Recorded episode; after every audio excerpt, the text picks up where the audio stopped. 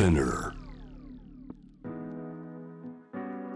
グローバーがお送りしております。J-Wave シャムダプラネット今夜のスタジオには武蔵大学社会学部教授国際社会学や移民研究がご専門アンジェロ・イッさんです。よろしくお願いします。よろしくお願いします、えーテーブルトークの中ではオリンピックのことをこういうタイミングですから話していこうとアンジェロさん今日は持ってきてくださいましたけれども先ほど、えー世界からセレクトしてくれたニュースの中でじゃあアメリカで大谷選手オールスターで活躍していたり、えーするとやっぱりスポーツってこう国とか、えーいろんなものを背負いながらでもみんなお互いを称え合って、えーいい部分がいっぱいあるなと私感じるんですがこの今回オリンピックこのコロナの中でここへ来るまでいろんな議論が戦わされながら状況も変化を続けながらアンジェロさん今はほぼ、まあ、例えばオーディエンスで言えば無観客で行こうよという大きな方向がここに来てます。これはね少し残念だなんておっしゃってましたね。残念極まりないですよ残念極まりない。うん。どんなふうにご覧になってますか？いやあのーとにかくまああの一方では残念極まりないんだけどでも逆にねあのほぼ無観客というかね、まあ、になってしまったことで、まあ、逆になんかまあいろいろ、えーオリンピックというものの本質が見えやすくなったしで僕僕らなりに何かまああの別のなんかこう楽しみ方もできるんではないかという、えーまあ、あの発想の転換もあの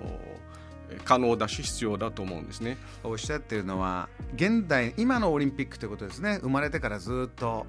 えー時代が変わってきて。そう,、ね。そうですね。うん。そうです。でまああのワールドカップとかもそうだし、まあ、あの今回のオリンピックもそうなんだけどまずあの、えーナショナリズムというキーワードとメディアというキーワードを、まあ、あの出していきたいんだけど、えー一つはナショナリズムですね。つまりそういうこうオリンピックのような巨大なそのスポーツイベントというのは、まあ、特に各国の政府やマスメディアによって国民のナショナリズムを高めるツールになりやすいそういう性質をもう昔から、まあ、持っているし、まあ、実際にそのように、まあ、あの利用されてきたえ部分もあるのが一つですね。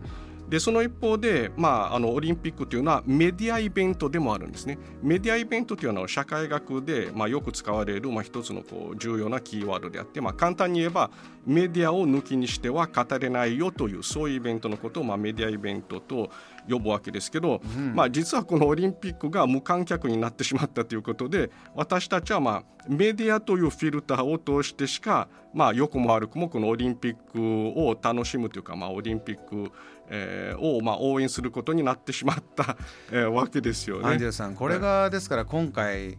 えー無観ほぼ無観客ででもやれるっていうのは今おっしゃった、えーいつからかメディアイベントになってきていたから可能になってるということなんですか？まあその通りですね、うんその通りですね。で、まあ、えー実はあのさっきのあの大谷選手の時にまああの一つあの話しそびれたことがあって、まあそれもちょっと あえてまあ思い出してみたいんですけど、実はあのメディア社会学的に見ればあのあのアメリカのコメンテーターが大谷というスポーツ選手の価値をフィールドでのいわゆるスポーツマンとしての活躍だけで評価せずに、そのスポーツという本業とはそのかけ離れた彼のメディア対応能力をこの問題視しているという点も実は興味深いわけですよね。でこれを見て僕はあのすぐあの大坂なおみのことを思い出したんですけどそのグランドスラムの大会の試合後に彼女はその記者会見の出席をこう拒否したわけですね。でそれだけで彼女は別にフィールドで何かねあのアンフェアなプレーとか一切やってないのに単にそのメディア対応しなかったということで重い罰が課せられたということも思い出してもらいたいのであってつまりこれは全部つながるんですね。大谷が受けた批判。あの大坂なおみがそういうふうにこうあの罰を受けたそして、まあ、あのオリンピックにもそれがまあこの通じるものがあるわけですけどつまりそれだけスポーツとメディアはまあ切っても切れない関係にあるということがいろんなところでなんかこうすごいこうある意味分かりやすいというか見えやすい形でその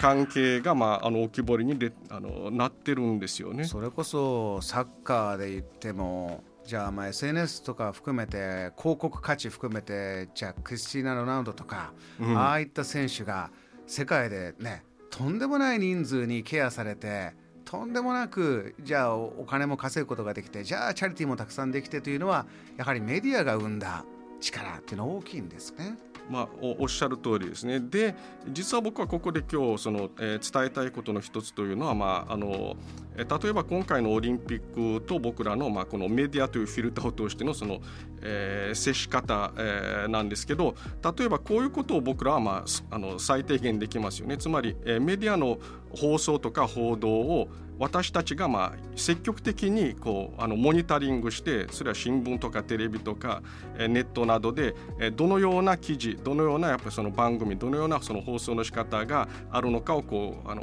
割とこう厳しい目で僕らはこうチェックしてですねでその特徴や違いを見つけてこう楽しむチャンスでもあるしでその際やっぱり僕がこう提案したいのは、まあ、このナショナリズムから脱却する一つのまあツールとしてえまあ、日本選手団のその活躍の応援に終始するのではなくてもう、あのー、本当にこうあの違う、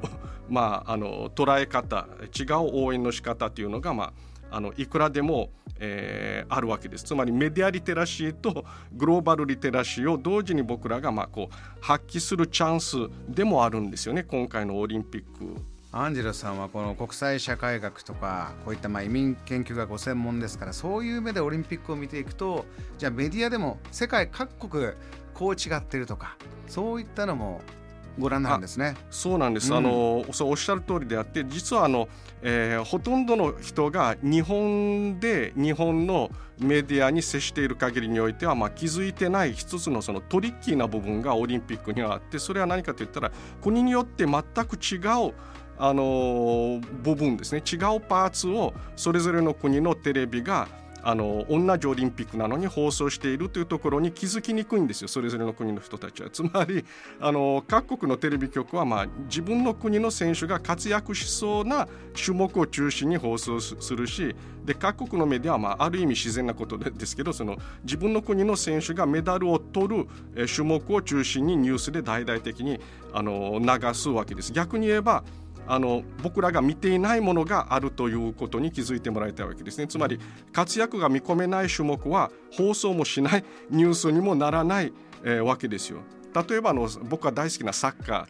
ーのそのワールドカップと比べるとその違いは非常に大きくてつまりサッカーだとみんな同じ試合を世界中のテレビで流して世界中の人たちが同じ試合を見てるわけですよ。例えば日本対カタールとかの試合を見てるわけですね。ところがオリンピックだと日本で皆さんがテレビでこれからま見るであろう映像とアメリカの NBC がアメリカ国民に見せる番組編成と映像つまり何を生中継するか何をしないか何をちゃんと後でニュースのトピックにするかしないのか違うわけですね。ブラジルの、ね、いっぱいありますからね。そうそうなんですね。例えばブラジルだったらあの例えばあの棒高跳びで、えー、選手があのメダル取れそうということで、えー、棒高跳びがね、トップニュースにもなるし生中継もされるわけですね、うん、日本だとそうではなくそれはね八村がいるバスケかもしれないしそれは大坂なおみが出るテニスはもうあの一番も注目度があの高いものになるのはこ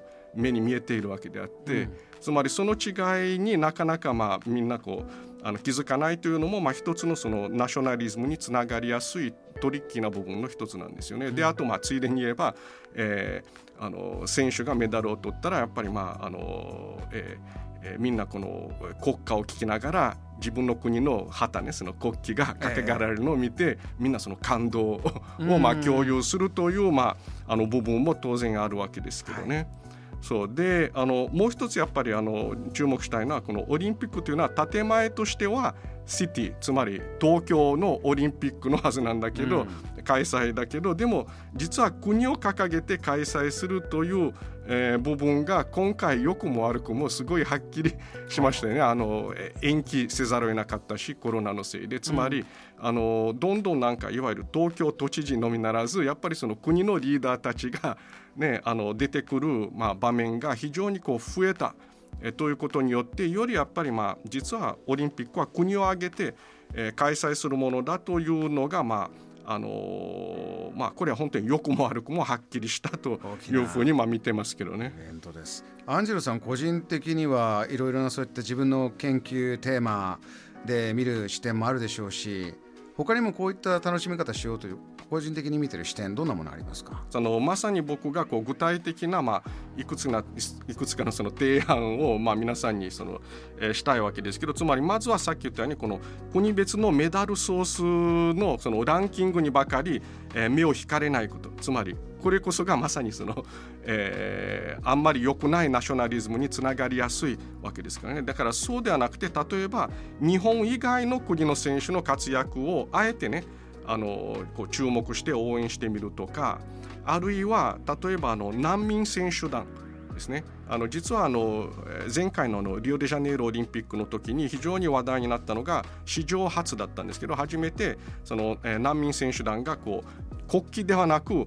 みんなまあそれぞれの違う国、からまああのどっかにそのねあの、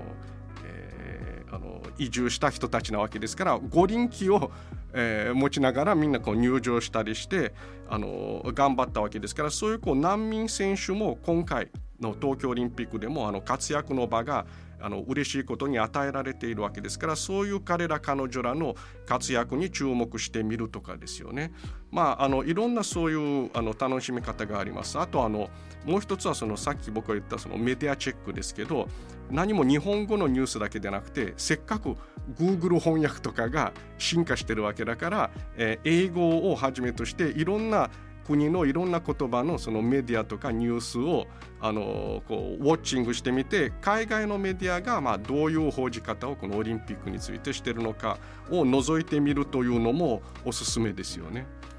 難民選手団、ね、本当はこういう選手団がなくなるのが一番いいんですけれども前回の時